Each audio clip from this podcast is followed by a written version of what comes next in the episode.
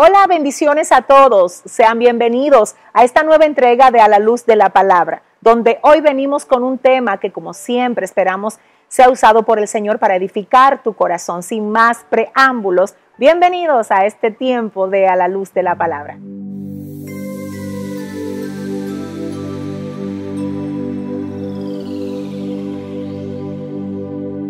El tema de hoy es cómo vencer el sentimiento de envidia. El libro de Proverbios capítulo 27, verso 4, específicamente en la versión PDT, dice lo siguiente, la ira es cruel, el enojo es destructor, pero la envidia es mucho peor. Muchas son las personas que definitivamente están influenciadas por este sentimiento llamado envidia. Un sentimiento que definitivamente debemos decir que es incómodo para las personas que son envidiadas, pero es destructor para las personas que poseen tal sentimiento. Necesitamos reconocer el hecho de lo que tenemos que cambiar. Esa es la primera cosa que nosotros debemos de hacer, ya que nunca vamos a poder ser libres de algo que no reconocemos que tenemos mal. Así es que hoy el Señor trae esta medicina para personas que reconozcan y digan, sí, yo ciertamente tengo esta condición, yo ciertamente tengo que superar esta situación porque aunque yo no lo diga a nadie, es algo que me aflige, es algo que me carga, es algo con lo que yo estoy teniendo conflicto. Antes de entrar de lleno en todo esto, yo quiero solo mencionar rápido cuáles son las causas por las que muchas personas sienten envidia, sienten celo hacia los demás. La primera causa es el temor. Yo quiero que usted sepa que precisamente por miedo, por miedo a las personas ser reemplazados, a veces sienten celos de los demás. El miedo a que si me quitas el puesto, a que si te conviertes en alguien que haga que yo ya no sea necesario.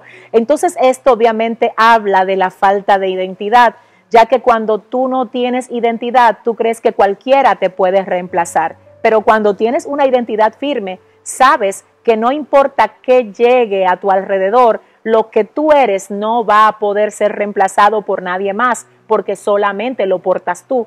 Entonces, esa condición de miedo a ser reemplazado habla de una grieta de carácter y es de no conocer quién tú eres y que realmente nadie va a poder convertirse en lo que eres tú. Es por eso que no se trata de competir, no se trata de, de querer reemplazar a nadie, porque así como nosotros no podemos ser reemplazados por otros, tampoco nosotros deberíamos de querer reemplazar a otros tomando el lugar de ellos. Así es que esto es número uno lo que quiero compartir con ustedes. Dicho esto, quiero hablar de otra razón por la que las personas sienten celos y es que han desarrollado un espíritu tan fuerte de competencia que todo lo que gira alrededor de ellos se trata de una competencia. Son sumamente competitivos en todo y esto hay que decir, amados, que tiene una vertiente buena, pero también tiene vertientes muy dañinas. Obviamente hay que ser competitivos, hay que ser competitivos en cuanto a nosotros esforzarnos por ser personas preparadas, que crecen continuamente, que estén aptas para desempeñar un cargo, un puesto, una función. Eso está bien. El problema de la competitividad se da cuando nosotros comenzamos a ejercerla con la mira de aplastar a otros. Cuando es así, no hay sanidad ahí y ese espíritu de competitividad no está aprobado por el Señor. Porque en cuanto a Dios, nosotros no estamos para competir con otros, sino para complementar a otros. En este sentido es importante que nosotros entendamos que la competitividad debe de darse, pero no en cuanto a otros, sino en cuanto a nosotros mismos. Con quien nosotros debemos continuamente competir es con nosotros es superando cada día la versión última de nosotros. Y entonces tratando por esa línea, ¿verdad? De subir cada día, de crecer cada día, convertirnos entonces en todo lo que el Señor espera que nosotros seamos. No que nosotros dejándonos usar por el enemigo, porque todas estas cosas no vienen de Dios. Señores, esto no viene de Dios. Si alguien ha dejado que esto tenga cabida en su corazón, le tengo que decir que esto no procede de Dios. Y como no procede de Dios, no puede hallar espacio dentro de ti. no lo abrigues, no te quedes con algo que tú sabes que a Dios no le agrada, no lo acomodes, no lo acaricies, sácalo de ti, sácalo de ti. Ese espíritu de competencia, ese miedo al reemplazo, sácalo de ti. Si tienes que hacer un ayuno, si tienes que orar intensamente para que eso sea quebrantado, sácalo de ti. Porque es que no solo afecta a las personas que de algún modo tú le estás atacando por lo que sientes, sino que más que nada te afecta a ti. Vamos a proseguir mirando en tercer orden cuál es la causa del espíritu de envidia. La causa número tres es un espíritu de crítica que pretende siempre restarle valor al éxito de los demás. Es fácil notar cuando alguien está siendo atacado por ese espíritu de celo y envidia. Y es que esas personas, señores, tengo que decirles que nunca se hallan bien lo que el otro hace. Y aunque reconoce lo que el otro hace bien, siempre busca la forma de empañarlo con algo que supuestamente quedó mal, aunque lo haya hecho bien. Entonces, esto es algo que obviamente pues nos hace quedar mal parados, no solo en términos espirituales, sino que también las personas que nos rodean se van a dar cuenta, lo van a notar. Y todo el que note esa condición en nosotros, aunque no lo diga, estará observando a una persona que no es confiable y que no está preparada para manejar cosas grandes.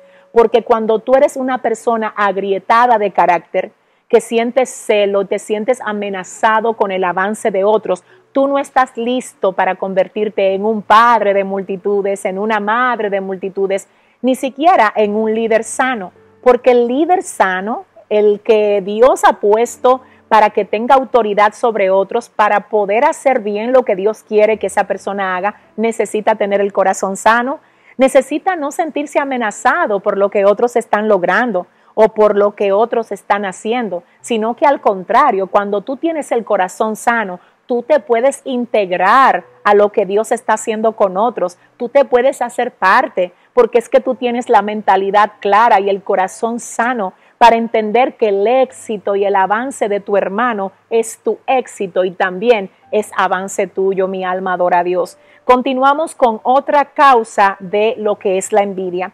La próxima causa es la comparación, comparándonos todo el tiempo con otros. Las personas que tienen celo y envidia siempre están buscando personas que estén por debajo de ellos para querer poner a la par de esas personas lo que ellos logran y así sentirse superior. Pero cuando observan que hay otras personas que están logrando cosas más altas que ellos, según lo que ellos observan, pues tratan igualmente como el punto anterior de restarle valor a eso que otros están logrando. ¿Por qué? Porque siempre se están comparando con otros para tratar de lucir bien ellos. Te tengo que decir algo, mi amor, mira, escúchame, lo que tú haces, hazlo para el Señor. Por favor, escucha lo que pasa siempre va a haber personas que puedan hacer más que tú y siempre va a haber personas que hacen menos que tú. Si tú te pones a compararte con lo que hacen menos que tú, siempre te vas a sentir superior a ellos. Si te comparas con los que hacen más que tú, siempre vas a sentir que tu misión debe ser derribarlos para tú colocarte donde están ellos. Pero cuando te enfocas en lo que tú tienes que hacer, y en desempeñar la función que el Señor te ha dado a ti. Vas a entender que todo lo que pasa a tu alrededor solo está para enriquecer lo que haces tú y que lo que haces tú está para enriquecer lo que está a tu alrededor sin necesidad que haya que compararse ni que haya que vivir con ese espíritu malsano de celo, de envidia y de competencia. Finalmente, en este mismo orden, otra de las causas que hace que las personas sientan envidia es la inseguridad donde te sientes insuficiente, donde sientes que lo que tú haces no tiene valor, que nadie te aprecia, que a los demás sí lo aprecian. Estos son ataques, son dardos del enemigo. Estos generalmente son secuelas de vivencias pasadas de las que el Señor te quiere hacer libre. De hecho, el libro de Segunda de Corintios capítulo 5 verso 17 dice que de modo si alguno está en Cristo, nueva criatura es las cosas viejas pasaron y aquí todas son hechas nuevas. Por favor, no arrastres esas cosas del pasado al día de hoy. Por favor, que lo que quedó atrás no empañe lo que Dios quiere hacer contigo ahora. Renuncia a todos esos sentimientos que viniste arrastrando desde hace años hasta aquí. Por favor, entiende que hay un nuevo tiempo, hay una nueva temporada y si tú solo te atreves a decirle Espíritu Santo, mira dónde estoy agrietado, Espíritu Santo, mira donde estoy dañado, donde estoy dañada, mira, repárame. Yo no quiero sentir celo, yo no quiero sentir enojo por el avance de los demás. Yo quiero poder celebrar la victoria de mis hermanos. Ayúdame a ser libre, ayúdame a estar sano, gloria a Dios. Pero hoy el tema es cómo vencer el espíritu de envidia. ¿Cuál es la manera, pastora? Si yo estoy siendo atacado atacada por ahí, ¿qué se supone que debo hacer? Bueno, pues aquí hay algunos puntos que yo los voy a leer, los voy a compartir contigo para que tú los recibas en el nombre del Señor. Y luego de que los recibas, yo quiero pedirte que por favor ores a Dios pidiéndole que aplique todo esto que es medicina de Él para tu corazón.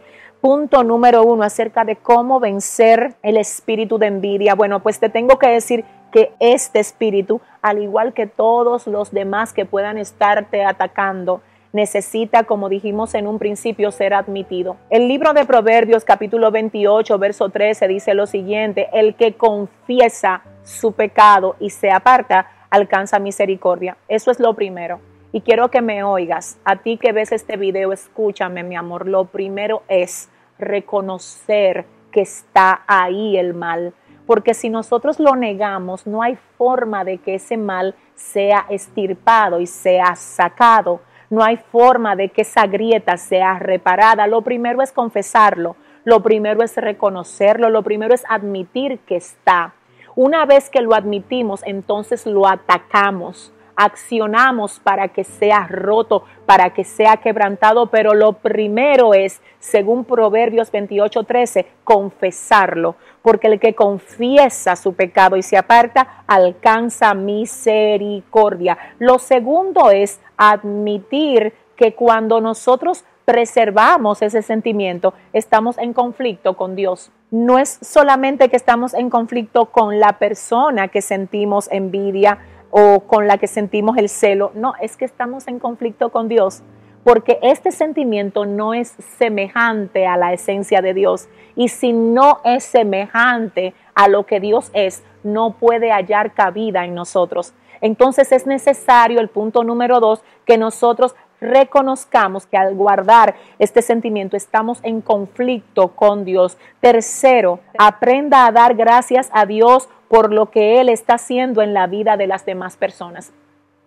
La oración tiene poder, poder sanador, poder transformador y cuando tú la usas, ay Dios mío, cosas tremendas Dios puede hacer con tu oración. Quiero desafiarte, quiero animarte, quiero pedirte que te atrevas a orar por esas personas que tú tienes en el corazón, por las que te sientes mal cuando los ves avanzando, los ves creciendo, ora por ellos. Porque mira qué es lo que pasa, ese es un ataque espiritual. Y cuando tú oras pidiéndole al Señor que lo bendiga, mientras tú oras y los presentas para bien delante de Dios, esa malicia se va a quebrantar. Ese sentimiento que no procede de Dios se va a quebrar en ti. Pero ora por ellos y pídele de manera sincera al Señor que los bendiga, que los guarde. Y mientras lo haces, lo que tú sientes que no es de Dios, ay Dios mío, se va a ir. Y Dios va a poner en ti amor hacia ellos, pero tienes que orar por ellos. Lo próximo que debes hacer es pedirle al Señor que te muestre el modo como Él los ve. Cuando tú le dices, Señor, muéstrame como tú lo ves a Él, muéstrame como tú la ves a ella, te garantizo que tú vas a comenzar a sentir cómo el amor que el Padre siente por esa persona, Él lo va a poner en el corazón tuyo para que tú también sientas el mismo amor por esa mujer o por ese determinado hombre que hasta el momento tu corazón ha estado rechazando por causa de lo que tú ves que Dios está haciendo o que ellos están logrando de alguna forma. Gloria a Dios. Finalmente quiero pedirte esto. Enfócate en lo que Dios te ha dado a ti.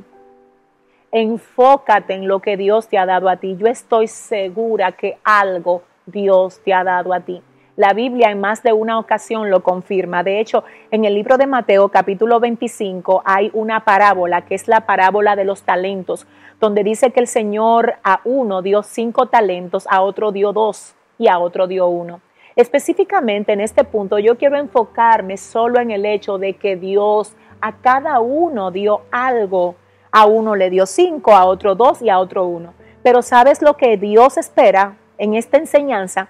Comunicarnos a nosotros que no es sano que el que solo recibió uno se enfoque en el que recibió cinco. El Señor no quiere eso. El Señor quiere que el que recibió uno lo ponga a producir, le dé importancia a lo que tiene en la mano y no se sienta amenazado por el que recibió cinco, sino que se enfoque en eso que Dios le ha dado Creo firmemente que la razón por la que muchas personas se sienten amenazados, sienten celos y sienten envidia por otros es porque todavía no se han enfocado en lo que Dios le ha dado a ellos. Por favor, escúchame, tú no te tienes que sentir mal por el bien de otros. Celébralo, porque cuando lo celebras, Dios hará que lo que tú tienes florezca y que otros, escúchame bien, celebren también lo que tienes tú. Si tú celebras por otros, otros van a celebrar por ti. Si tú usas lo que tienes para complementar lo que tienen otros, otros vendrán a complementar lo que tienes tú. No hay que competir, todos tenemos algo y el Señor espera que celebremos la victoria de nuestros hermanos como si fueran las victorias nuestras. Que Dios sane nuestro corazón, que el Señor arranque todo celo, toda envidia, todo espíritu de competencia, toda molestia por ver a los demás crecer, aleluya. Todo espíritu que se siente amenazado por el avance del otro, que caiga y que salga del pueblo en el nombre de Jesús, aleluya. Nosotros no estamos aquí para hacerle guerra al crecimiento de otro, sino para unirnos en todo lo que Dios está haciendo con cada uno de ellos. Yo quiero orar y quiero pedirte ahí donde tú estás que te unas conmigo a este tiempo de oración diciendo, Padre, en el nombre de Jesús. Ay, Dios mío. Señor, sabemos que estamos en los últimos tiempos, queremos que tú santifiques tu iglesia, santifiques tu pueblo. Dios mío, por favor, saca desde la raíz todo lo que no es tuyo, Señor. Llévate todo sentimiento, Padre, de celo, de envidia, de contienda, de cizaña, Dios. Padre, ayúdanos a ser uno como tú y el Padre son uno. Dios, que podamos celebrar la victoria de nuestros hermanos y que nunca, Dios, seamos tropiezo para el avance y el desarrollo de ellos, sino, Señor, que en tu nombre podamos ser colaboradores Dios mío, de todo este pueblo que tú has puesto alrededor nuestro, del que no somos competencia, sino que somos complemento, amado Dios. Gracias por este tiempo, en el nombre de Jesús. Amén y amén. Que Dios les bendiga, mis amados. Les anuncio que a partir de hoy y en los próximos viernes estaremos desarrollando temas relacionados a estos que tienen la intención de sanar tu corazón y prepararte para todo lo que Dios quiere hacer contigo. Un fuerte abrazo. Hasta la próxima. Bendiciones. Bye bye.